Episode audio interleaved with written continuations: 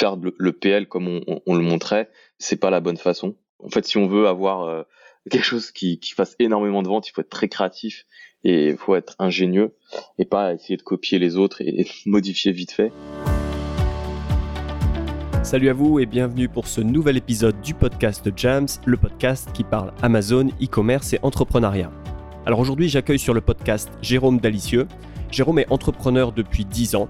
Il a d'abord fait un passage par le monde des, startups et de la tech avant de se lancer dans le e-commerce il y a maintenant 5 ans. Vous le verrez dans l'épisode, Jérôme a de beaux succès sur Amazon, mais aussi euh, en crowdfunding, puisque c'est son actu. Euh, en fait, le, truc de Jérôme, c'est de créer des marques fortes, donc des marques qui se démarquent, qui sortent de l'ordinaire. Donc en plus de ses activités en e-commerce, il a aussi une plateforme de formation qui s'appelle eConquest et qui est focalisée sur le e-commerce avec une approche hybride qui mixe bah, le monde des startups avec le monde des entrepreneurs du web. Dans cet épisode, vous découvrirez bah, les coulisses euh, de ses lancements de produits sur Amazon. Vous verrez aussi les transformations, les changements que Jérôme a pu voir sur Amazon de ces dernières années et voir comment est-ce qu'il s'est adapté à ces changements.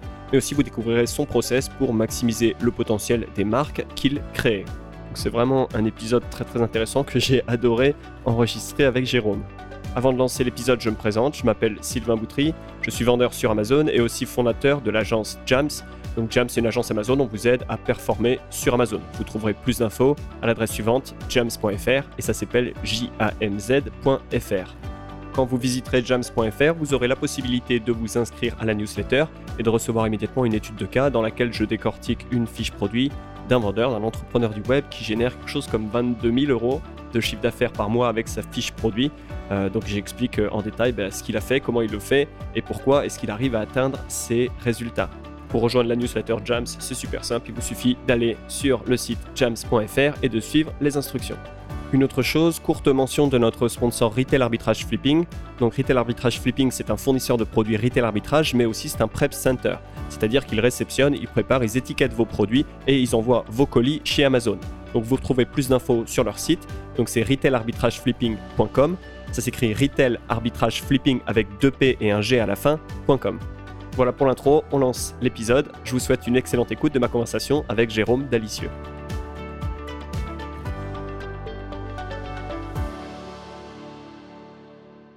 Passé un peu par, toutes les phases euh, qu'on peut avoir dans l'e-commerce, que ce soit débutant, euh, gagner un, petit revenu passif, à maintenant des projets de création de marque un, peu plus ambitieux. Et euh, à la suite de ça, on a créé une plateforme de formation qui s'appelle eConquest, qui qui mixe un peu voilà le monde des startups et le monde du, du, web entrepreneur et du e-commerce. Ouais, c'est super intéressant et en effet dans le podcast aujourd'hui on va revenir sur euh, sur ton parcours. Euh, juste avant le, le, podcast en off, euh, tu me disais on parlait de vente sur Amazon et tu me disais que pour toi la meilleure façon de se lancer sur Amazon quand on est entrepreneur c'est de commencer par faire du retail arbitrage. Est-ce que tu pourrais rapidement nous expliquer ce que c'est que le retail arbitrage et, et pourquoi pourquoi tu, tu dis ça? Yes, ah bah, pour moi c'est la façon la plus simple de vendre euh, de vendre sur Amazon parce que tu as juste à trouver un, un produit euh, un produit à un certain prix que tu vas trouver euh, tu peux le trouver trouver directement sur Amazon ça qui est drôle. Tu peux le trouver sur une autre plateforme par exemple sur eBay sur un site en ligne ou à la Fnac j'en sais rien Darty et en fait tu vas revendre ce produit directement sur une fiche produit Amazon existante comme beaucoup de, de, de, revendeurs font. Et moi, je pense que c'est la façon la, la, plus simple de faire, parce que tu n'as aucune compétence à avoir. Tu as juste besoin de trouver un produit moins cher et de le revendre plus cher. En fait, tu as juste besoin de savoir faire une soustraction et de calculer la marge que tu vas te faire. Et ça, c'est le premier, euh, c'est la base du commerce. Euh, voilà, sans parler de e-commerce, c'est la base du commerce tout court, quoi. Ouais, tout simplement. Et, et c'est comme ça que tu as commencé alors euh, en e-commerce ou est-ce que tu as, pris un autre Ouais, tu as commencé par le retail arbitrage? J'ai commencé comme ça. Euh, honnêtement, ça, bah, c'était facile. Euh, l'idée, c'est que voilà, l'objectif pour moi, c'était juste, ah, c'était juste de me faire un peu un, revenu récurrent. Au final, voilà, c'était plus simple. Quoi. Je trouvais des produits, euh, je, les revendais et je les mettais en ligne. Et euh, un, petit point, c'était pas, c'était pas des contrefaçons, hein, parce que souvent on, a tendance à, à, à, avoir la facilité d'acheter des contrefaçons, de vendre sur des produits qui sont pas exactement les mêmes. Là, c'était vraiment le même produit, la marque et tout ça. Ouais, comme tu l'expliquais, tu vas acheter un produit chez, chez Darty, un, sèche-cheveux Philips, et puis tu, tu vas le mettre en vente sur Amazon sur la fiche produit correspondante. Il n'y a rien d'illégal, c'est simplement jouer sur un, un, delta entre deux prix, voilà, typiquement un prix en magasin et un, et un prix sur Amazon. Quoi. Exactement. Et en fait, vous n'avez pas besoin de compétences particulières pour faire, pour faire ça. Vous n'avez pas besoin de savoir faire du marketing, parce que vous n'allez pas gérer la fiche produit. Vous avez juste besoin, besoin de sourcer euh, un, produit, euh, par exemple, qui peut être en promotion euh, sur un site et, et de le revendre ensuite sur un autre site et, entre autres là sur Amazon. Ouais, complètement. Et donc j'imagine que cette première expérience retail arbitrage, bah, ça t'a permis de comprendre bah, l'environnement sur Amazon, de voir un peu comment fonctionne Seller Central, donc le back-end qui permet de mettre ses produits en vente sur Amazon. Et c'est comme ça que tu t'es dit, il y, a plus à faire et, et que tu es parti dans la, vers la prochaine étape qui est le, le private label. Tout à fait, ouais. Parce que euh, moi, ça me, c'était marrant, c'était sympa au début. Euh, tu gagnes, euh, c'est un peu toujours comme ça quand tu gagnes tes, tes premiers euros, t'es toujours content. Mais tu vois qu'il y a, y, y a quand même une limite. Il y a quand même une limite. Déjà, c'était un peu la guerre, voilà, la guerre des prix, toujours en train de de, de, gérer tes, d'avoir le prix pour être dans la buy box et, et être être mis voilà, et pouvoir vendre. Pour ceux qui savent pas, la buy box, c'est quand vous quand vous allez sur une fiche produit il y a le bouton ajouter au panier et c'est le vendeur qui a gagné la buy box qui sera mis euh, en, premier. Et euh, c'est un peu le nerf de la guerre quand vous faites du retail et que vous avez plusieurs vendeurs sur la fiche produit. Donc ça c'était pas voilà, c'était la partie moins fun. Et ça me, faisait marrer au début de chercher des produits pas chers, mais moi ça me plaisait pas. C'était pas vraiment c'était pas vraiment une passion de chercher des produits en promo et les revendre. J'ai l'impression de revenir euh, dix ans en arrière ah, quand je voyais les gens euh, essayer de trouver des, des, coupons de réduction dans les dans les journaux quoi. C'est un, peu le même délire. Et du coup, c'est là que j'ai découvert le, le, le, private labeling. Donc, euh, bah, pour ceux qui savent pas, c'est tout simplement vous prenez un, un produit euh, qui, qui, est souvent sourcé en Chine, parce que c'est un peu enseigné comme ça en général. Vous le vous le brandez, vous mettez un logo dessus, vous pouvez faire quelques changements et vous le revendez euh, vous le revendez tout simplement sur Amazon. Ça équivaut à ce qu'on appelle de la marque blanche euh, en fait euh, en France quoi. Complètement. Et du coup, quand, est-ce que tu as commencé le de vendre comme ça en, private label sur sur Amazon? En private label, j'ai commencé il y a il y a trois ans. Donc j'ai, comme tout le monde, j'ai fait, je me suis formé en ligne avec ce qui existait. donc j'ai payé une formation. Ouais. Et euh, bon, les formations en soi, elles m'ont pas apporté grand chose parce que c'est la partie la partie théorie euh, est un peu, je trouve qu'elle a été un peu limitée. La partie stratégie, c'était plus la partie euh, technique, au fait, qui m'intéressait, parce que je voulais aller plus vite. Voilà, comment comment tu configures ça, comment tu fais ta pub, comment tu fais un lancement, ainsi de suite. Et euh, mais ça a bien changé. Hein. Maintenant, c'était il y a trois ans. au, final, tout, même si c'était il y a trois ans, c'est beaucoup plus dur maintenant de lancer un truc en private labeling. Et j'avais commencé tout bêtement, comme tout le monde, euh, sur les trucs de cuisine, avec, euh, avec, des classiques. ouais, le, le, classique euh, truc de cuisine. Et clairement, euh, ouais, ça a pas du tout marché, moi. j'ai fait quelques... quand je dis ça a pas marché, c'est ça a généré des ventes forcément, ça, mais ça a pas marché comme je l'entendais à, la base où je me disais, je voyais des dollars dans les yeux, quoi. Et t'as pas réussi à t'acheter une Lamborghini avec en vendant des spatules en, en silicone euh, Malheureusement. enfin, j'aimerais quand même qu'on revienne un peu sur. Euh, ok, tu as cette idée de, de, vendre un produit de cuisine.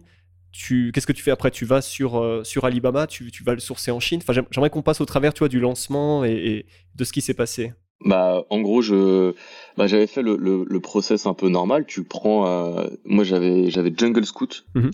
à, à l'époque. Euh, je, je c'était pour trouver des idées produits. Hein. Euh, donc euh, tu mets tes critères, qui sont les mêmes critères que les autres vendeurs sûrement. du coup tu tombes sur des produits qui se vendent plus ou moins bien, qui a des, il y a pas trop concurrence. Tu te dis vas-y c'est ce produit là, il a l'air d'être parfait.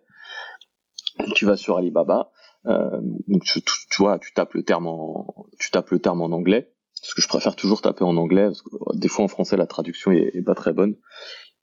Donc j'ai mes résultats, je contacte 4-5 vendeurs une fois que j'ai trouvé le, une fois que j'ai trouvé mon produit. Je leur envoie le même message. Hein. Donc, euh, faut toujours, euh, ah, quand tu contactes un fournisseur chinois, faut, faut pas te faire passer pour un débutant. Faut vraiment le mettre en confiance. Tu dis que t'es voilà, t'es un vendeur expérimenté, tu vends dans toute l'Europe, sur Amazon, et tu l'expliques que tu recherches ce produit. Hum, au début, tu veux, euh, tu dis, euh, tu poses tes questions, bah, tu veux un échantillon. Tu poses pas, trop de questions, euh, juste tu veux au moins qu'ils te répondent une fois. parce que si tu commences à, à, à poser 10 questions, en général, tu ça les saoule et, et ils répondent pas. Surtout si derrière tu vas commander un, un tout petit truc. Donc tu vas mollo et tu, euh, tu poses tes deux trois petites questions. Après tu demandes bah, le, le minimum de quantité à commander. Si ça si ça convient déjà, bah voilà, je prends un échantillon, je regarde si ça me convient. Euh, donc l'échantillon, ça mettait au moins une semaine ou deux à, arriver. Et ensuite, euh, une fois que j'ai reçu l'échantillon, bah voilà, je commence à, à, je prends un minimum de commandes, en général 50 ou 100. Euh, et après, bah je, je, personnalisais pas trop au début parce que j'essayais juste de mettre un logo à 50 ou à 100 si ça passe. Bah, comme c'est une, petite quantité en général, ça, ça dépend de la matière. voilà, si, si, si c'est sur du plastique, c'est toujours un peu compliqué de demander un, un, un, logo en laser sur, sur une commande à 50. Hmm. Mais quand il y a du textile ou on peut mettre des, des stickers, des choses comme ça, il y a toujours moyen de s'arranger. Et euh, voilà, on commence comme ça. Et après, ton produit arrive, euh, le Graal arrive dans les entrepôts d'Amazon. Moi, je suis passé direct dans les entrepôts d'Amazon. Je suis très, euh, je suis très feignant. J'avais pas du tout envie de m'occuper de l'étiquetage. Donc, je demande en amont l'étiquetage. Je négocie ça au fournisseur, avec le avec le fournisseur. c'est vraiment horrible de faire ça. Et euh, bah voilà, ça, ça va sur Amazon. C'était dispatché sur les, les marketplaces européennes. Et bah après, voilà, j'ai envie de dire, j'avais qu'à faire le lancement. D'accord. Et de là, alors, lancement, ça veut dire tu mets en place euh, des campagnes de pub. Et là, qu'est-ce qui se passe? Bah, euh, bah, déjà en amont, bah, comme tout le monde le sait, euh, il faut forcément faire un peu de preuve sociale sur la fiche produit. Récupérer quelques avis, ouais. On, on, considère que la fiche produit est parfaite. Donc il y a les belles images, il y a les mots clés, il y a le, le copywriting qui est bien fait et euh, il, faut arriver au, au, review parce que c'est vrai que sans les reviews ça rend pas il y a pas de mhm. il y a pas de secret donc forcément je demande à des potes à droite à gauche de de faire des reviews euh, de je leur demande au final j'ai juste demandé à mes proches de me faire 10 10, 10 reviews quoi il y en a je les rembourse il y en a d'autres non parce qu'ils sont sympas c'était pas non plus Vous un produit peut-être besoin d'un accessoire de cuisine voilà, c'était pas non plus un, un, truc à 40 balles, donc euh, ça va. C'était les premiers, c'est pas comme si je leur demandais un truc toutes les semaines. Et euh, bah voilà, j'ai mes j'ai mes petites reviews et euh, et après voilà, j'ai lancé les campagnes de PPC. Au début, j'étais pas trop ouf en, PPC, donc je faisais un peu euh, c'était un peu au petit bonheur la chance. Petit à petit, j'ai appris à à bien sélectionner, à bien optimiser. Mais j'ai lancé ça, ça faisait des ventes. Hein. On, on, parle de, de quoi en termes de volume de vente euh, un premier mois Parce que tu vois, les, les, gens se font beaucoup d'idées, euh, on voit beaucoup de gros chiffres qui tournent sur Internet, mais, mais la réalité d'un vendeur qui lance un produit sur Amazon, c'est qu'on on commence euh, bas, quoi. Bah moi j'étais content quand ça faisait au tout début. Bah le premier mois j'étais content quand ça faisait une ou deux ventes par jour. Et après mon, objectif c'était de monter à, à 10 ventes par jour. Ce qui était pas mal pour un produit assez ouais je me voilà je, je, me voyais pas faire 50 ventes par jour sur ce sur ce produit. Et surtout qu'il y avait beaucoup de concurrence en fait au final, l'inconvénient de cette niche-là, c'est que tu as tous les Chinois et tous les, les gens qui font du PL qui sont dessus. Parce que c'est des produits euh, facilement, euh, voilà, qui demandent peu de, c'est pas, il y a peu de risques, ils coûtent pas cher à avoir. Du coup, forcément, il y a beaucoup de monde dessus. Ouais. Et ça, tu le payes en fait après. Euh, tu le payes après au fur et à mesure que tu vois, t'es pas le seul, il y en a plein qui viennent. Et c'est vite un peu euh, un, un, un, peu galère si t'as pas le truc ultime en fait sur ce genre de de toute façon, je t'avais un peu exprimé mon ressenti sur tout ça. ouais, ouais, par, par, euh, truc ultime. Donc, tu parles d'un produit qui est vraiment différenciant, parce qu'en effet, si tu vends la même spatule en silicone ou le même kit, euh, ouais. euh, peu importe de, que tu changé la couleur, euh, voilà. c'est pas un argument de vente. C'est pas différenciant, et du coup, ça, ça tombe très vite vers euh, bah, une compétition sur les prix, avec des vendeurs qui, qui, peuvent ou non reverser la TVA, payer plus ou moins de taxes suivant le, le, la juridiction dans laquelle ils sont établis. Et donc, la guerre des prix, bon, c'est jamais bon. Exactement. Et en effet, euh, on peut vite avoir beaucoup de, beaucoup de difficultés euh, voilà, à, vendre, à vendre son produit avec une, une marge positive. Et donc, euh, ouais, le, bon, on parlera un petit peu plus tard dans cette interview bah, de l'aspect de comment différencier un produit, parce que c'est vers ça que tu as, as, évolué. Ensuite, est-ce qu'une fois ce, premier produit lancé, tu en as lancé un deuxième, un troisième Comment ça s'est passé derrière le, on va dire, le déroulé de ta, ta stratégie FBA bah, Au final, oui, j'ai j'ai relancé euh, des produits en, en, PL parce que euh, bah, j'étais ça vendait mais j'étais pas très euh, j'étais pas très content de moi sur sur ça bon, c'était un de mes premiers produits en PL donc voilà je suis pas je vais pas être trop dur avec moi et bah, ma marge était pas folle non plus en plus de pas faire énormément de ventes la marge était pas folle parce que forcément j'avais fait un peu à l'arrache. Euh, moi, le, le, j'avais pas envie de, je suis pas très euh, analyse de données au début à, à calculer euh, tous mes coûts, toute ma marge. Vas-y, je lance et je verrai après. Je suis plutôt comme ça. Mhm. et forcément, la marge, elle n'était pas folle. du coup, le, le, la, l'effort qu'il fallait fournir et le et les gains derrière étaient pas était pas était pas assez. Du coup, j'ai décidé bah cette fois, je vais essayer de mieux faire les choses, je vais me casser la tête. Je vais pas euh, je vais pas utiliser euh, Jungle Scout. Je vais, utiliser un peu mon, mon, mon flair quoi. Et au final, euh, je commençais à chercher moi-même les produits que je trouvais cool sur Amazon US. Et je regardais sur le marché français s'ils existaient. C'est comme ça que j'évaluais un peu la la, la, concurrence. Je faisais moi, je faisais le travail à la main en fait, et j'allais voir euh, sur Alibaba ce qui existait. J'essayais de trouver des produits qui avaient pas encore pour euh, trouver une, au moins une différenciation dans le modèle. Et j'ai commencé à lancer des, des, petits produits comme ça, et, et, ça, ça sur des niches bien particulières, quoi. Pas genre la cuisine où le truc est ultra concurrentiel. J'avais commencé à lancer ça sur de la sur de la poterie ou des, des niches euh, vraiment très particulières et où il y a beaucoup moins de concurrence. Et ça, au final, ça a beaucoup, c'était beaucoup plus facile à lancer. Quand j'ai, quand je suis arrivé sur la fiche produit, voilà, en deux trois semaines, euh, avec le même processus. Pareil, je m'étais pas embêté à faire une personnalisation de fou sur le carte. J'avais imprimé euh, la marque sur le carton avec euh, des dessins et j'avais juste demandé au, au fournisseur de prendre même le même carton d'un de ses clients qui était aux États-Unis et de mettre mon logo dessus comme ça c'était fait et de mettre en français. J'avais traduit, il m'avait envoyé le PDF en fait, je l'avais euh, la, maquette euh, du euh, packaging, je l'avais modifié moi-même. Mais c'était vraiment un truc bas, c'était pas un truc de, de fou, hein, c'était un truc bas de gamme. Et mais au final, quand, quand j'ai commencé à, à, le mettre en vente, ça, ça prenait, ça prenait plutôt pas mal. Euh, j'avais une marge plutôt confortable par rapport à, aux produits de cuisine parce que j'ai, je pouvais imposer le prix que je voulais. Et ça, c'était, euh, c'est quand même plus cool. Parce que voilà, j'avais pas 10 Chinois qui vendaient le même truc que moi, quoi. Ouais, complètement. C'est vrai que je fais pas mal de, de sourcing, on va dire, sur Amazon US, ou du moins, ça permet vraiment de trouver des idées parce que, en effet, quand c'est un, des gros problèmes qu'ont les gens qui, qui veulent se lancer sur Amazon, les entrepreneurs, euh, voilà, ont, pas d'idées produits ou ont des idées euh, tellement basiques, euh, tellement bateaux. Je vais, je vais faire une coque pour iPhone ou je vais faire un, un speaker Bluetooth, un haut-parleur, et, se retrouvent dans des, dans des domaines, des niches qui sont ultra concurrentielles. Et, et, et voilà, c'est derrière, on va, on va au carton. Et donc, l'idée, c'est que sur Amazon US, il y a il y a dix fois plus de produits probablement. donc sur, un, sur un, la France, on peut, faire une recherche et, voir aucun produit quand, aux États-Unis, il, y a, 10 modèles différents et 10 pages de résultats sur le, même mot-clé. Et en effet, ça permet de trouver beaucoup d'idées très intéressantes. Alors, avec la.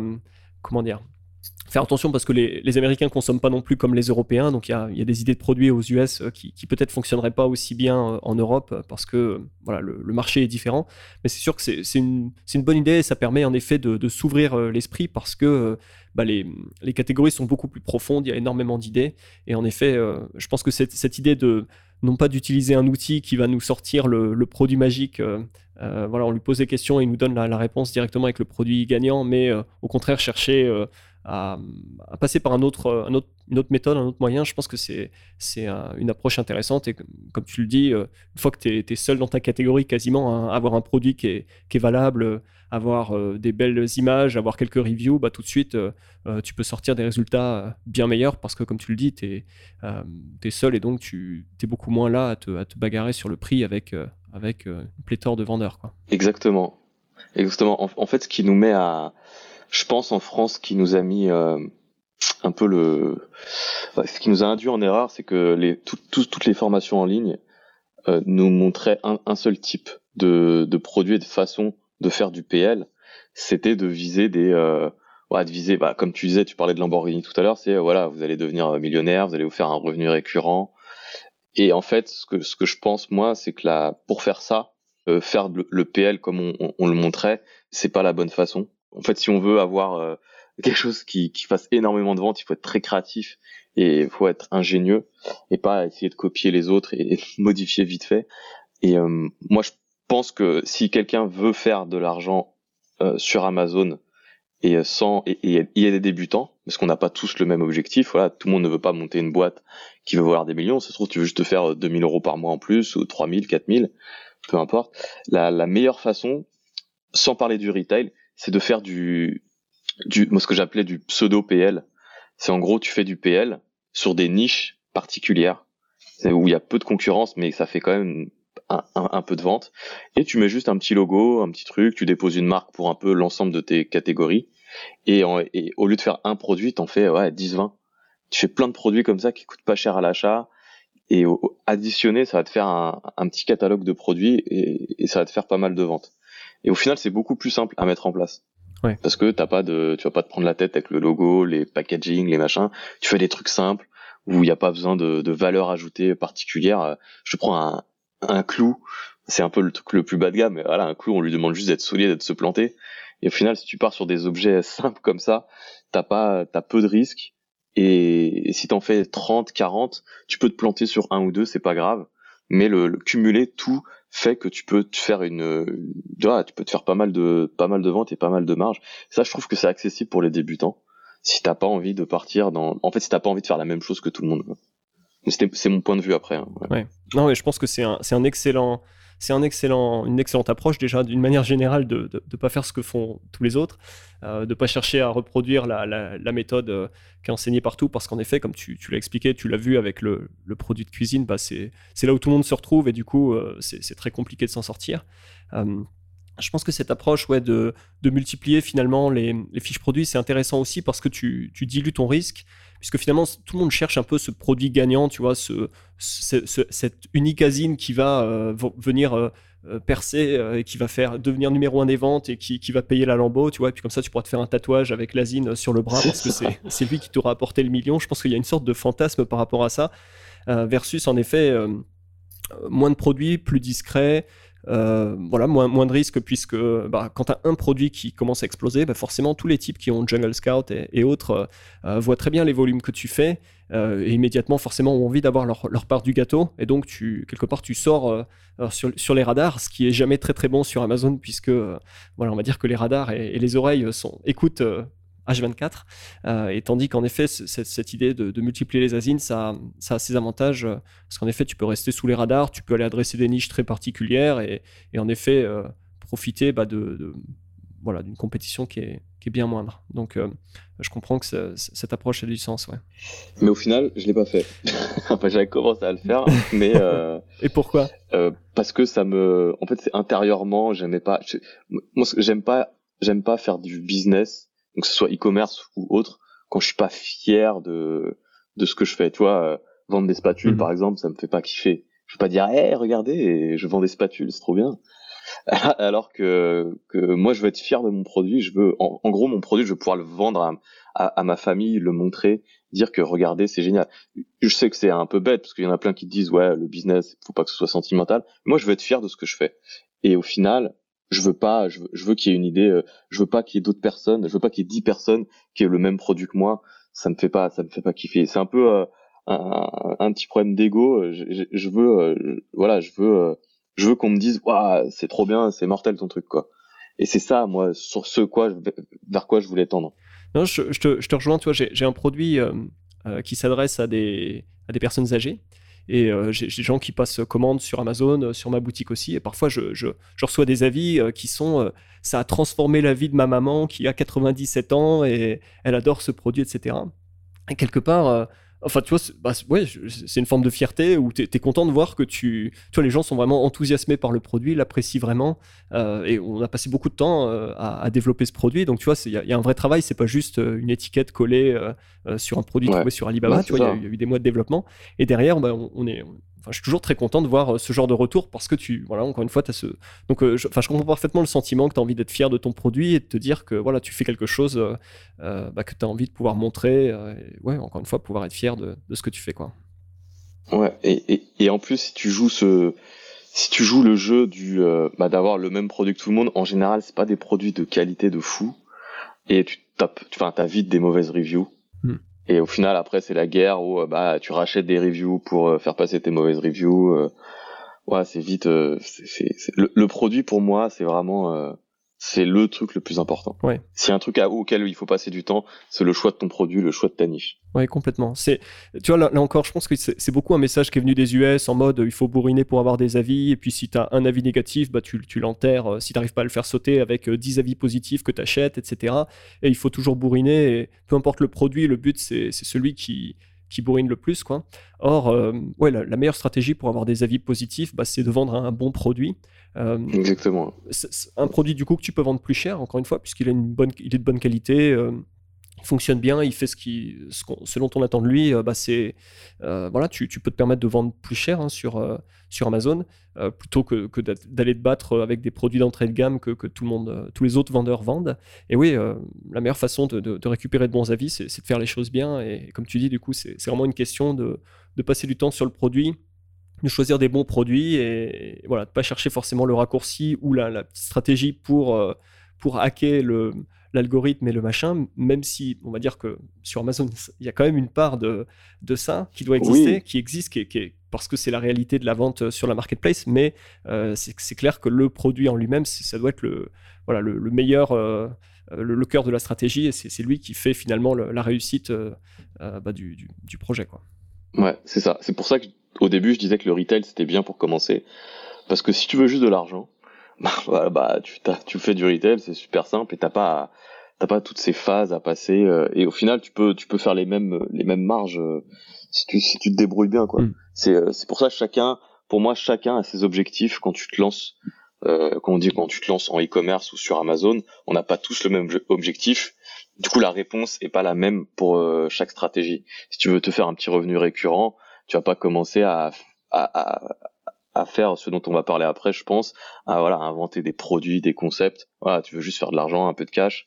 Du coup, tu fais juste une petite transaction euh, où tu achètes un produit, tu le revends, tu le revends un peu plus cher en faisant du marketing, par exemple. Complètement.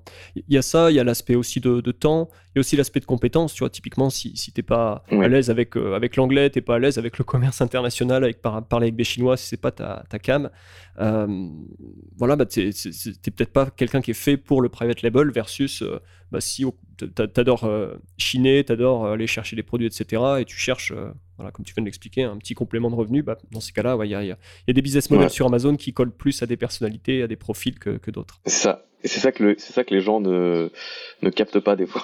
Parce que je suis en contact avec beaucoup de e-commerçants. Et des fois, je le vois, il y en a, je le sais, ils sont pas faits pour ça.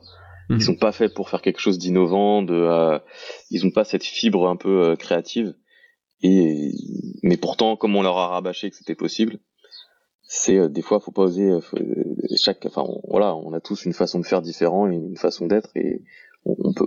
Chaque business a une on a une personnalité différente et chaque business est pas bon pour tout le monde quoi. C'est faux de dire tout le monde peut être riche, tout le monde a le mindset. Non, non, tout le monde peut réussir. ouais, ouais. Je, suis d'accord avec toi. D'accord avec ça. Ouais, je, suis d'accord avec toi aussi. Tu vois, je, euh, je pense que le, enfin, je me demande, tu vois, quelle est la part des, des entrepreneurs qui, qui, échouent dans un projet. Euh, dans quelle mesure est-ce qu'en gros ils étaient en train de, de, bâtir le mauvais projet et mauvais dans le sens qui n'était pas en adéquation avec leur force, avec leur personnalité, avec la personne qui sont. Tu vois, en, train d'essayer de bâtir le, le, business d'un autre finalement. Euh, et, forcément, au bout d'un moment, tu, tu, tu, vas rencontrer des, des difficultés. C'est toujours le cas dans un, un projet entrepreneurial. Mais bah, si, tu es dans ta zone euh, de génie, on va dire, bah, tu, vas être capable de trouver de la ressource pour aller au-delà des difficultés, machin. Ça, fait très cliché ce que je dis, hein, mais, euh, mais quelque part, c'est très vrai. Tu vois, tu, si t'es pas quelqu'un qui, aime parler aux gens, bah, deviens pas coach ou, quoi, parce que tu vas devoir parler à des gens. Et de la même manière, si t'es pas intéressé par le développement de produits, etc., bah, va, va pas faire du, du, private label ou quoi, parce que tu vas devoir passer du temps à, à développer des produits, à recevoir des prototypes, à parler à des fournisseurs, euh, peut-être aller voir des usines, etc. Enfin, donc trouver le bon projet, comme tu viens de le dire, euh, qui colle à, la personnalité, c'est fondamental. Et, en effet, je pense que le e-commerce, il, y, a énormément de choses à faire dans beaucoup de directions. Donc, euh, se poser en début de projet vraiment les questions bah, de qui je suis, qu'est-ce que j'aime faire, à quoi est-ce que je suis bon, et, d'aller faire ça dans un projet. Ça veut pas dire, ça peut être du coup via des partenariats ou quoi, mais, mais d'aller faire les choses sur lesquelles on est bon, ben forcément, on, met beaucoup plus de chances de, son côté. J'ai rien à rajouter, c'est exactement le fond de ma pensée. alors plus récemment, et on parle de 2020, il me semble, tu as lancé un jeu de société sur Amazon. Oui. Est-ce que tu pourrais nous en dire plus Peut-être comment tu as eu l'idée au début Comment est-ce que tu as mis ça en place Le lancement, les résultats Enfin, comment, comment est-ce que ça s'est passé Un jeu de société sur, sur Amazon? Ok, alors pour, pour raconter un peu l'histoire, en fait, avant, bah, quand je faisais du PL, j'étais tout seul. Et là, je me suis, j'en avais un peu marre de tout ça, voilà, d'être en mode solo, d'essayer de faire mes, mes trucs à côté, parce que moi, comme avant, j'étais, j'avais créé une start-up j'ai bah voilà je travaillais toujours avec, mes potes avec mes associés c'était plutôt sympa l'ambiance. Là se retrouver tout seul euh, on va dire que c'était beaucoup moins fun même si tu es en contact euh, toujours avec d'autres vendeurs et que tu que tu, tu parles tu fais un peu de networking. C'est pas pareil le fait de de, de pas d'être tout seul ça me voilà ça, me manquait d'être en équipe. Et c'est là que j'ai euh, que j'ai rencontré euh, j'ai rencontré des, des partenaires et maintenant du coup mes, mes associés qui vendaient déjà qui avaient fait déjà qui s'appelle Anne qui avait fait déjà des jeux sur euh, sur Amazon. Et euh, et c'est là où on a eu l'idée euh, comme moi je lui ai parlé un peu de ce que je faisais que je faisais du commerce et que j'avais aussi la plateforme de formation de de e-commerce. On s'est dit bah tiens on va on peut essayer de de bosser ensemble. Et c'est comme ça que qu'on a fait le jeu. Et au final ce qui est bien avec ça c'est que c'est un produit où tu dois tout créer de A à Z. Techniquement c'est pas compliqué parce qu'au final un jeu c'était des jeux de cartes, c'est juste du carton et du papier. Mhm. Donc en coût, c'est vraiment rien. Et, et c'est, euh, tu vois des jeux de société, tu des jeux de cartes, il y en a plein sur Amazon, il y en a plein aux États-Unis. Donc trouver des idées, c'est vraiment très simple. En gros, t'as juste à, tu t'es, je sais pas, tu t'es jamais, euh, quand tu joues à un jeu, tu te dis ouais, ce serait bien d'avoir cette règle-là ou, ou quelque chose comme ça. Et en fait, ce qui est bien avec les jeux, c'est qu'il n'y a pas de brevet. Tu peux pas breveter une règle. Tu, tu prends les petits chevaux, tu peux pas dire non. Euh, personne ne crée de petits chevaux, c'est moi qui les crée quoi. Hmm. C'est impossible. Donc tu peux créer des variantes de projets de, jeux qui existent en anglais, qui existent pas en français. Tu vois, bien sûr, tu fais pas, tu fais pas du, il y a toujours le copyright, enfin le, tu peux pas copier ce qu'ils ont tout écrit, les dessins, bien entendu, hein, tu dois tout réinventer, mais tu peux garder l'esprit, les règles. Et, en fait, on a remixé un jeu comme ça. Il a été posé sur papier avec quoi, avec des bouts de carton. On a joué et on, tu testes, tu testes ton idée comme ça. Mhm. Et ça, euh, voilà, ça c'est une vraie, un vrai processus de création parce que tu peux pas, t'es pas en concurrence avec d'autres personnes euh, qui font du private labeling par exemple. T'es en concurrence avec des personnes qui font des jeux, mais tu vois c'est pas pareil. Ils ont pas de, euh, mon concurrent c'est le Uno, tu vois, ça n'a rien à voir avec un énième vendeur de de je sais pas de câbles ou de choses comme ça. Mhm. C'est c'est vraiment ça et c'est ça qui me plaisait déjà, c'est le côté créatif et le côté travailler à plusieurs. D'accord. Et, c'est un, un jeu de société que vous avez conçu avec l'idée première de le vendre sur Amazon. Donc, quelque part, euh, euh, c'était vraiment le, but ou est-ce que, tu vois, parce que ce à quoi je pense, c'est, euh, je sais pas, Ravensburger ou je sais pas qui édite le Uno, tu vois, ils, vendent dans plein de canaux différents, etc. tandis que bah, un vendeur Amazon connaît l'environnement Amazon et peut se dire, bah, je, crée ce jeu parce qu'il manque sur Amazon. Et, enfin, est-ce que c'était que pour Amazon ou est-ce qu'il y a un projet plus vaste derrière quand vous avez créé le jeu? Non, non, c'est beaucoup plus c'est beaucoup plus large. Quand on a maintenant tous les, bah, je te dis, on parle du jeu, mais au final c'est tous les tous les produits, tous les produits et les projets que je lance maintenant ont la même philosophie, c'est déjà voir beaucoup plus grand. C'est plus à essayer de de voir le, million de chiffre d'affaires plutôt que le revenu récurrent. Mais euh, c'est pas voilà, c'est pas tout de suite, c'est peut-être dans un an, dans deux ans, quitte à se faire racheter, je sais pas. Il y a plein de possibilités. Et quand tu crées un produit euh, que tu as fait toi de A à Z, donc c'est pas c'est pas forcément une technologie, hein, ça peut être créatif, ça peut être au niveau des dessins, de la façon de, de faire le produit. Tu peux tu peux te permettre de faire du B 2 B. Mmh. Et, c'est ça la grosse force par rapport à euh, sourcer des produits chinois un peu euh, un peu limite où la qualité est bof, c'est que tu vas avoir du mal à, à trouver des, des, des, partenaires B2B pour le distribuer parce que tu, au fond de toi, tu sais que c'est pas un truc de fou. tu te dis, ouais, peut-être que, ouais, ouais. Et peut-être qu'il y a déjà des gens, euh, des importateurs qui ont mis le produit sur le marché et, euh, donc euh, tu un truc à proposer. Ouais. Quand j'ai quand je vendais les, les, ustensiles de cuisine et j'allais dans des magasins de cuisine, euh, dans des centres commerciaux, des trucs spécialisés dans les cuisines. En plus, et ils te disent quand tu rentres dans le magasin, t'as l'impression que c'est que des trucs de ouf, de qualité de, de malade. Et je retrouvais les mêmes ustensiles que moi, euh, brandés autrement, avec le logo, le packaging tout bien fait, à, au nom de la marque du du magasin et c'est là que je, et, et, tu vois et c'est là que je me dis putain en fait c'est euh, c'est il y a aussi un, un, marché euh, autre que le e-commerce c'est au final c'est le commerce c'est ça, on a fait un peu marche arrière, mais on, on oublie souvent que voilà, la base avant c'était le commerce et on, on, a vendu en ligne. Mais pourquoi pas faire les deux? Et c'est ça, c'est ça maintenant qu'on veut faire nous. C'est qu'on veut, on veut vendre, on veut vendre en, en B2B et en B2C. Ouais, et ça passe par avoir son propre produit. Ouais. Bah t'es, ouais, c'est, t'es presque obligé parce que sinon t'es c'est pas c'est beaucoup plus enfin t'es t'es fier quand tu vas voir un distributeur je fais regarder c'est nouveau de ta côté innovation ça leur plaît on est on est plutôt jeune euh, t'as tout ce côté un peu storytelling que tu crées euh, autour de ton produit sur la création du produit que tu peux pas faire sur un, un produit euh, qui a qui reste lambda. Et tout ce côté là on peut se permettre d'aller voir des distributeurs et c'est comme ça que tu prenais Ravensburger par exemple. Au final eux ils vendent jamais le produit eux-mêmes. Ils ont que des distributeurs qui vendent euh, qui vendent le Uno par exemple. euh, sur Amazon, mais aussi dans d'autres magasins. Et notre, but, nous, c'est ça, c'est de d'être partout en fait. Euh, maintenant, Amazon, ça représente plus du tout euh, la priorité. On lance sur Amazon parce que c'est facile. Tu mets, tu crées ta fiche produit, tu te lances, tu peux te confronter au marché rapidement. Maintenant, je considère Amazon comme un canal d'acquisition, mais mais, mais c'est tout. Parce que t'as à côté, t'as quand même beaucoup de contraintes.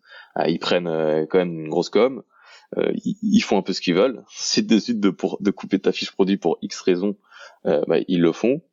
Euh, et ouais, y a, pas, enfin, tout le monde a eu un problème avec Amazon un, jour ou l'autre. Et maintenant, moi, je veux les, je veux plus les utiliser plutôt que de dépendre d'eux. Voilà, c'est ça ma, maintenant ma philosophie. Ouais, je pense que c'est un, c'est une philosophie intéressante. Euh, toujours d'une manière générale, bah, pas mettre tous ses œufs dans le même panier. Et Amazon, euh, c'est un beau panier, mais euh, en effet, on est en tant que vendeur, on reste vulnérable. Et comme tu dis, je pense qu'il n'y a pas un vendeur qui n'a pas une cicatrice Amazon quelque part de s'être réveillé avec des sueurs froides, etc. à cause, à cause d'Amazon. Et le, je pense que le côté aussi, bah, tu, viens de le dire, l'utiliser comme un canal. L'avantage d'Amazon, c'est que tu peux mettre en place ta, fiche produit, euh, tu mets en place de la pub, tu récupères quelques avis, mais, très très rapidement, tu es opérationnel et tu peux tout de suite toucher bah, un trafic qui est très très important. Et donc, euh, comme tu le dis, faire connaître un jeu de société, du coup, faire, peut-être connaître derrière bah, la, société qui, a édité le jeu, euh, pour peu que tu aies mis un flyer, etc. Venez nous voir sur notre site, sur les réseaux sociaux, etc. Et tu, peux vraiment, comme tu le dis, te servir d'Amazon comme un, canal d'acquisition pour derrière développer quelque chose de, beaucoup plus large. Euh, euh, je comprends cette, euh, cette, approche-là.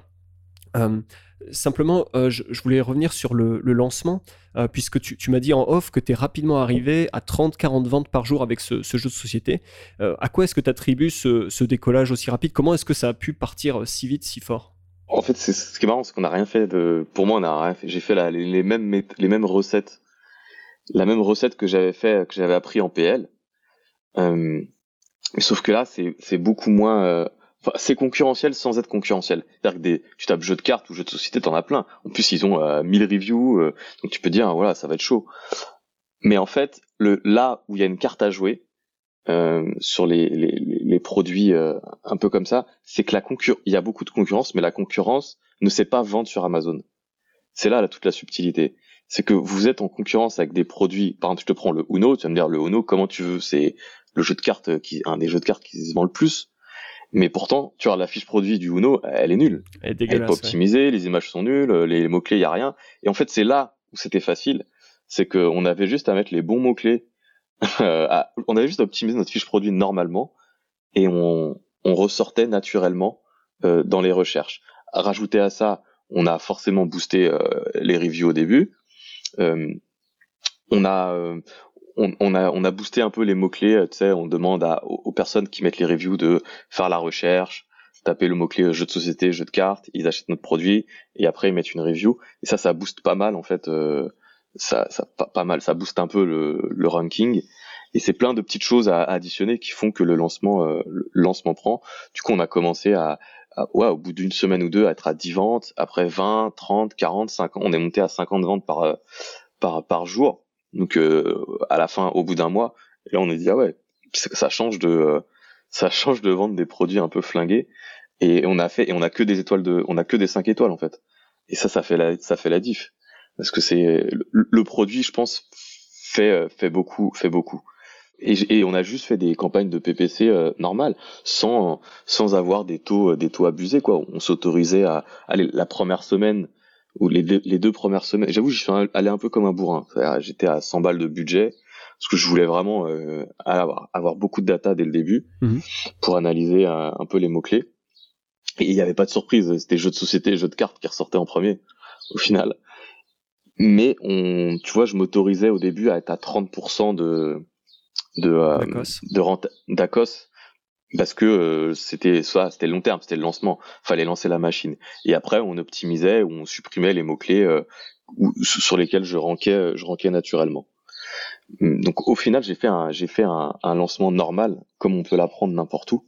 Mais c'est juste que les, la concurrence ne vend, ne, n'est pas habitué, n'optimise pas ses fiches produits pour la simple et bonne raison que il y a 30 vendeurs sur le produit. Et en fait, il n'y a pas un seul vendeur qui peut tout optimiser et s'occuper des ventes. Oui, voilà, exactement. C'est pour ça que je te posais la question un peu plus tôt. Est-ce que c'était prévu de le lancer uniquement sur Amazon avec cette approche? Bah, que, en effet, si, tu conçois le jeu avec l'idée d'Amazon en tête, et derrière, bah, tu, tu mets une attention forte sur euh, le canal Amazon, bah, tu peux, en effet, sortir du lot assez rapidement versus euh, des, des, marques euh, connues, mais comme tu dis, il n'y a personne vraiment qui pilote, il n'y a vraiment personne qui pousse, et, au final, voilà, avec, avec de l'attention, on arrive à, faire quelque chose de bien. L'autre concept, tu vois, dont, je parle, j'ai parlé dans un, podcast précédent, c'est celui des, différentes conversions, et en fait, je parlais, tu vois, des deux conversions. Donc, tu as, toujours la première conversion, c'est celle euh, qui coûte 100 euh, balles de budget par jour, tu vois, pour faire arriver, cliquer des gens sur ta fiche produit et les faire arriver sur ta fiche produit. C'est la première conversion. Euh, parce que pour que la deuxième conversion ait lieu, qui est celle, bah, tu, le sens venir de les gens mettent le produit dans le panier et vont l'acheter, euh, il faut qu'il y ait eu la première conversion. Euh, tu vois, on arrive forcément sur la page du produit avant d'aller euh, à l'achat, passer sa commande. Mais en fait, la troisième conversion, c'est quand la personne reçoit le produit, reçoit son jeu de société, tu vois, et fait une soirée avec ses potes et se rend compte que bah, tout le monde se marre et que c'est excellent. Ben là, il y, a déjà la personne, tu vois, t'as pas à la, faire chier pour demander une review. Tu vois, la personne est, est contente d'aller laisser un avis produit. Et bah, qu'est-ce qui va se passer?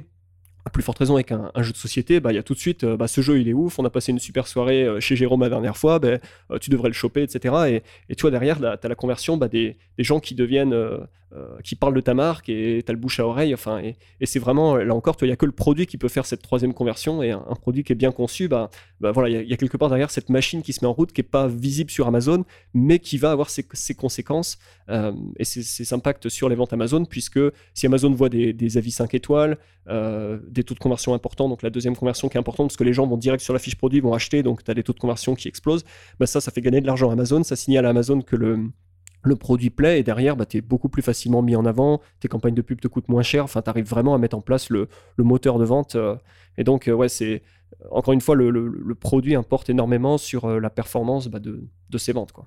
Ouais, bah, en plus, avant nous de, avant d'avoir le produit, parce que ça met un peu plus de temps à faire un, produit qui est nickel, on a, on a, on, travaille beaucoup sur le côté branding et on, ouais, on est, on est vachement présent sur, sur Instagram quand je dis vachement, c'est c'est c'est on n'est pas influenceur, mais on a on a une petite on, crée une petite communauté et ça marche vraiment bien sur ce genre de sur ce genre de produit. Les gens ils partagent, il y a beaucoup d'interactivité sur les sur, sur tout ça et on peut faire des jeux concours, ainsi de suite. Et tout ça, ça contribue forcément au ranking et à, à faire connaître le produit. Et ce qu'on peut, voilà, ce qu'on peut ne forcément, ce qu'on peut pas faire tout le temps en fonction de la niche qu'on a qu'on a choisi.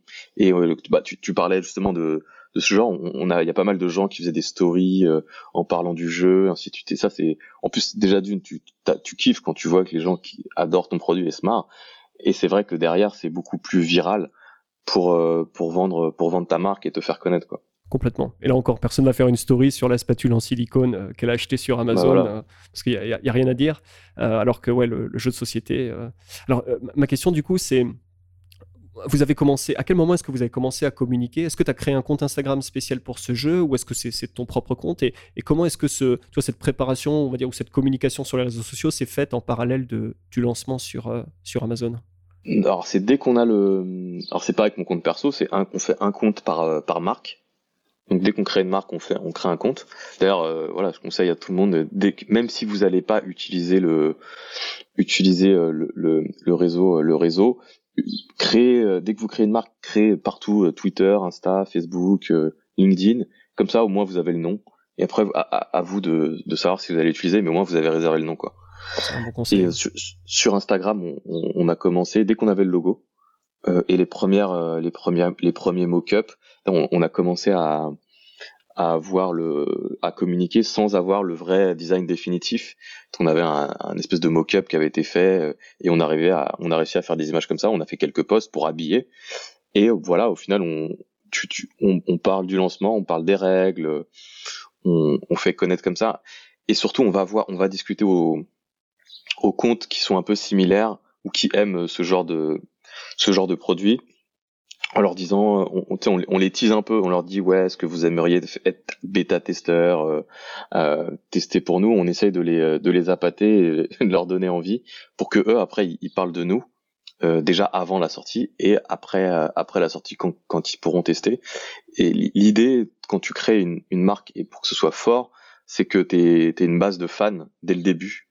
Que en fait tu veux pas veux pas avoir des clients, tu veux vraiment avoir des fans et des ambassadeurs pour qu'ils puissent parler de toi et c'est ça l'objectif, le premier objectif quand on lance une marque, c'est d'avoir vraiment des gens qui peuvent qui peuvent euh, euh, qui peuvent parler de toi parce que ça marche toujours mieux quand les autres parlent de toi, c'est pas nouveau. Mais euh, tu vois qu'ils ont une, une, une passion, qu'ils ont vraiment adhéré à ton produit, à ton image de marque, à tout le storytelling et tout ce qu'il peut y avoir autour de la marque. Et quand on lance une marque, que ce soit pour le jeu de société ou pour d'autres marques qu'on fait, c'est notre premier objectif, c'est ça, c'est d'avoir une, une, communauté forte qui, qui communique pour nous et, en, en, plus ils communiquent gratuitement parce que euh, ça, ça leur fait juste plaisir quoi. Mhm. Et du coup c'est ça veut dire que tu vois très en amont tu réfléchis à qui sera ton, ton audience. Enfin comment est-ce que c'est quoi le process pour réfléchir comme ça bah, Il n'y a, a, pas de il y a pas de réflexion hein, comme tu l'entends je pense et tu tu vas sur Instagram tu cherches enfin tu c'est juste tu cherches des comptes tu cliques dessus, tu les, au final, ça reste de la, on contacte des gens, euh, c'est comme, c'est comme si on démarchait, quoi.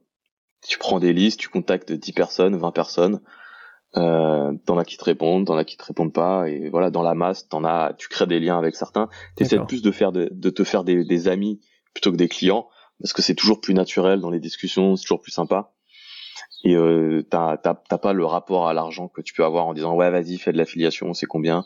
Ça, ça c'est, c'est nul, ça ça marche si tu veux faire, euh, tu veux payer un, un, influenceur quoi.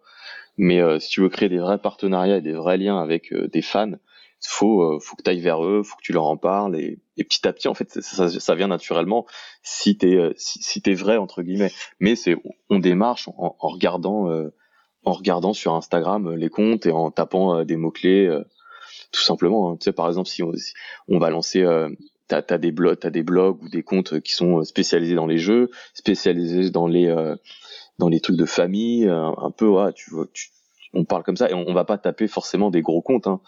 Tu as 2000, 5000 followers, ça nous va. Si c'est très ciblé, ça, ça, fait le taf. Le but c'est pas, ça reste de la communication et de faire connaître, faire connaître la marque quoi. Ouais ouais. J'imagine du coup dans la posture euh, c'est pas apparaître en disant bah, on est une marque et on cherche des influenceurs qui vont sponsoriser nos trucs. C'est plus, euh, euh, j'imagine, comme tu partagerais à un pote le projet sur lequel tu es en train de bosser. Hé, hey, regarde ça, ou qu'est-ce que tu en penses J'imagine que c'est aussi comme ça au niveau de l'approche que, que, tu crées, comme tu dis, des liens et. Exactement. Enfin, je sais pas bah, mots, mais. C'est ça. Par exemple, là, on est en train de, on est en train de développer un, un projet de lubrifiant qui s'est lancé au mois de juin, donc c'est pas sur Amazon, mais on a dû créer euh, une communauté sur euh, sur tout ça euh, bien avant le lancement pour que le lancement se passe bien. C'était une campagne de crowdfunding, donc on a vraiment besoin que les gens viennent. Et ce qui est drôle, c'est que les gens n'achètent pas forcément le produit en soi, mais ils achètent la vision et le message qu'on veut faire passer. Et c'est comme ça qu'on va accrocher tous les autres tous les autres partenaires euh, parce qu'ils ont la même vision que nous. Tu vois, quand t'as quand tu quand as un produit écolo ou bio, c'est bien d'aller voir que des gens qui sont là-dessus parce que ils vont ils vont adorer ton produit parce que t'es, t'es, vous parlez le même langage. Et ça et c'est ça qu'il faut chercher.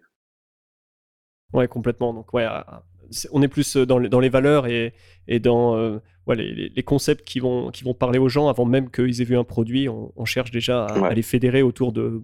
Enfin, finalement, ceux, autour de quoi ils, ils tournent déjà. Et et, s'insérer dans cet écosystème. Quoi. sur le jeu, c'était un peu plus compliqué que bah, forcément euh, sur le lubrifiant, euh, c'est des trucs un peu érotiques, sexe. Ah, c'est très facile de trouver des gens pour parler de ça. Mais sur le jeu, c'était plus, euh, on essayait de trouver, ouais, à ayez des moments de rire, côté famille, jeu de cartes. Toi, c'est c'est des valeurs plus. Est-ce que vous voulez vous marrer?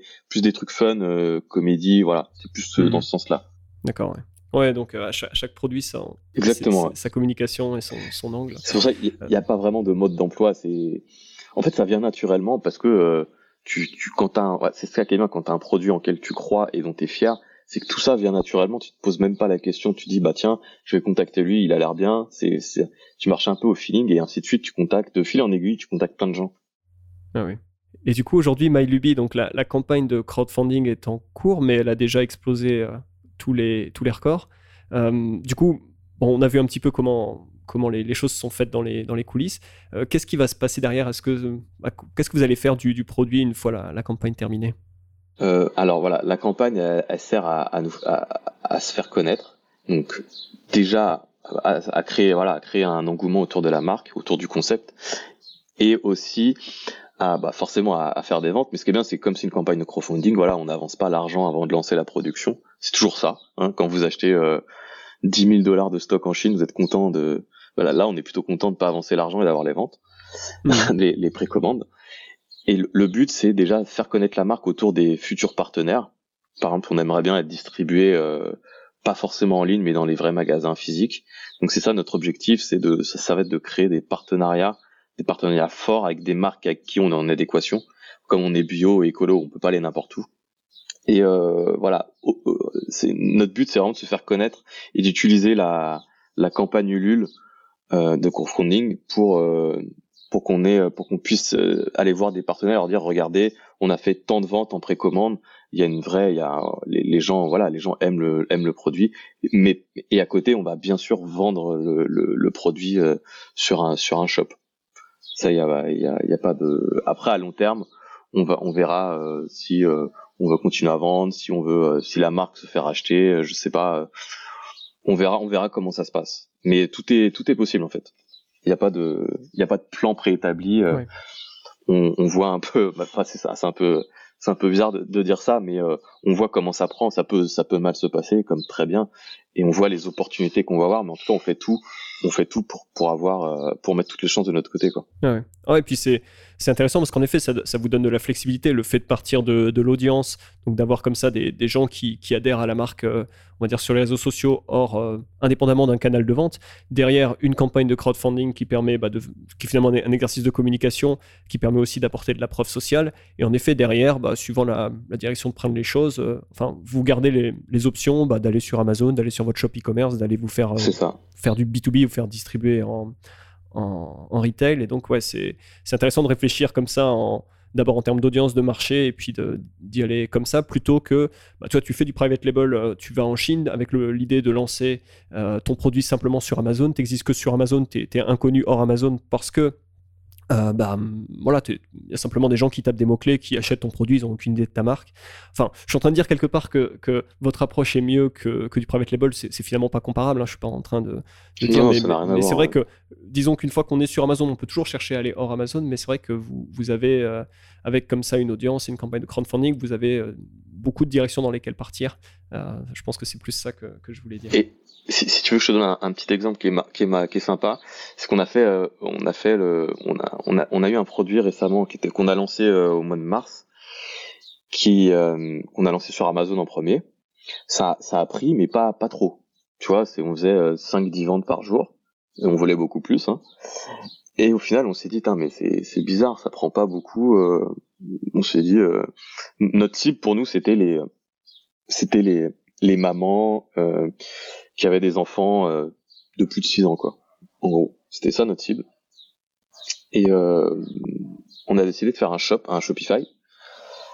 Et on a, on a ciblé, on a commencé à lancer des pubs Facebook pour euh, récolter un peu de data sur l'audience, ainsi de suite. Et en fait, on s'est rendu compte que notre cible, c'était les femmes de plus de 50 ans. Et ça qui est drôle. c'est que le, la pub Facebook marchait beaucoup mieux sur ce produit-là plutôt que sur Amazon. Et en fait, à la fin, on vendait trois fois plus sur le Shopify que sur euh, que sur Amazon. Donc comme quoi Amazon c'est pas toujours le canal euh, et que dans tous les cas, allez, faut aller prendre l'audience là où elle est quoi. Exactement, c'est pas euh, moi j'adore Amazon hein, mais c'est pas en fonction, je pense que ta niche, ton produit, de la façon dont tu communiques euh, c'est pas du tout la même façon de faire. Bah, Amazon c'est une marketplace. Au niveau, le, les gens ils cherchent, à, ils cherchent à acheter quelque chose. Donc c'est plus, en final, Amazon c'est plus technique que euh, que de storytelling. D'ailleurs, sur Amazon, euh, quelque chose, tu, tu perds le, lien qu'il y a qu'il y a avec tes clients. Tu, par exemple, si tu veux faire de, tu peux faire de l'emailing, euh, bien sûr, il y a des techniques, mais c'est pas aussi bien que la personne vient sur ton site, Euh, une fois qu'elle a rentré son email, bah, tu peux vraiment communiquer avec elle, tu peux lui relancer quand tu as des nouveaux produits, ainsi de suite. Tout ce côté-là sur Amazon, en général, c'est beaucoup. Tu dois passer par des des, euh, des, des, des insert pour récupérer, euh, pour qu'il aille sur ton site, ainsi de suite. C'est, c'est pas aussi naturel que ça. Amazon, c'est pas tes clients, c'est les clients d'Amazon, c'est ça qu'il faut pas oublier. Bien sûr, oui c'est très, très transactionnel. Les gens viennent, achètent un produit, ils savent pas quelle marque, euh, ils réalisent même pas parfois. Hein. Il y a beaucoup de gens qui, qui réalisent même pas qu'il y a des vendeurs sur Amazon. Tout le monde, les gens pensent acheter euh, à Amazon comme on achète à Carrefour, on achète à, Intermarché. Euh, et oui, c'est sûr que c'est très difficile de construire une vraie stratégie de marque sur Amazon, alors que on va dire, ouais, les, hors Amazon, il y, a, beaucoup beaucoup de choses à faire. Avant de, terminer l'interview, j'aimerais qu'on parle un peu de e-conquest. Est-ce que tu pourrais nous dire un petit peu ce que c'est et, notamment votre positionnement qui est intéressant. J'aimerais, en savoir plus. Yes.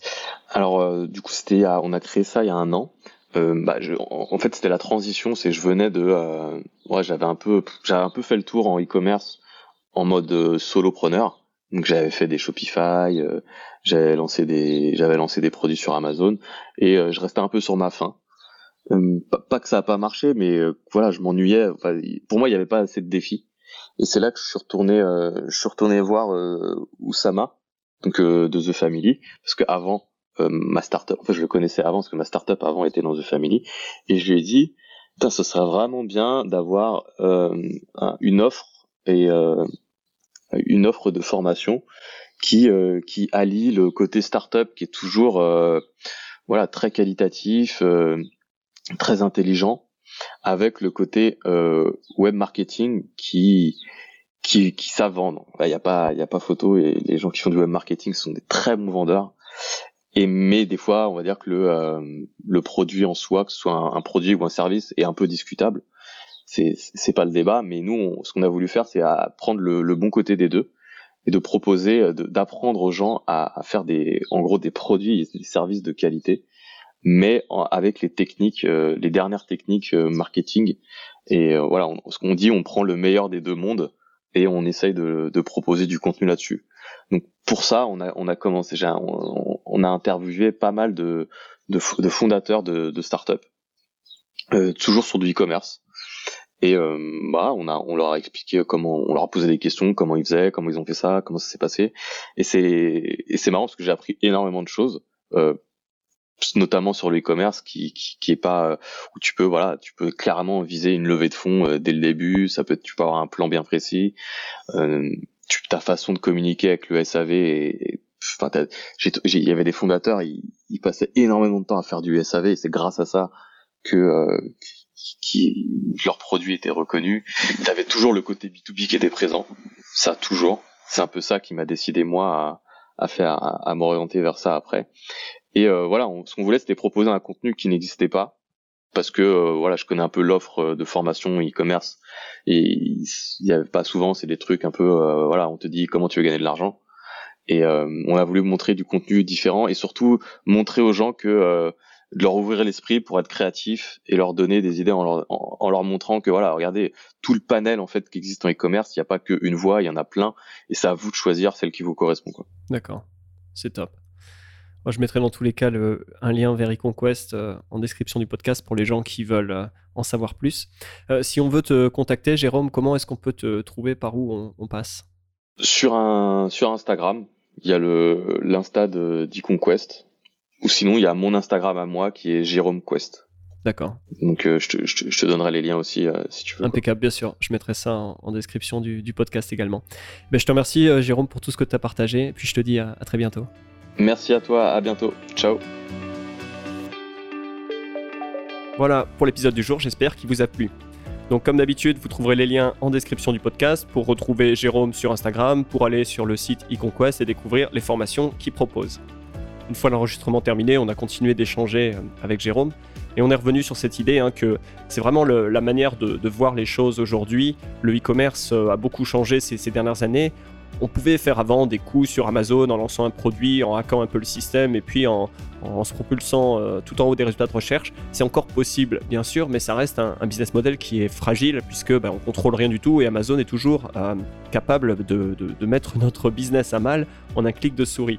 Et donc avoir cette approche hors Amazon, de construire une audience, de réfléchir beaucoup plus en termes de marque et de, canaux plus que de voir comme Amazon, euh, Amazon comme une fin en soi, euh, bah, c'est quelque chose euh, qui, est, vraiment très très intéressant et à mon avis c'est vraiment là que, va se, diriger le e-commerce. les, coûts pour acquérir des clients deviennent toujours plus importants et donc c'est seulement sur la lifetime value, sur les, transactions des, clients qui reviennent qu'on va pouvoir construire des business qui sont pérennes. J'espère que c'est bah, l'idée qui vous restera de l'écoute de cet épisode. Et puis il me reste à vous remercier d'être resté jusqu'à la fin et de vous dire à très bientôt pour un futur épisode. Bye bye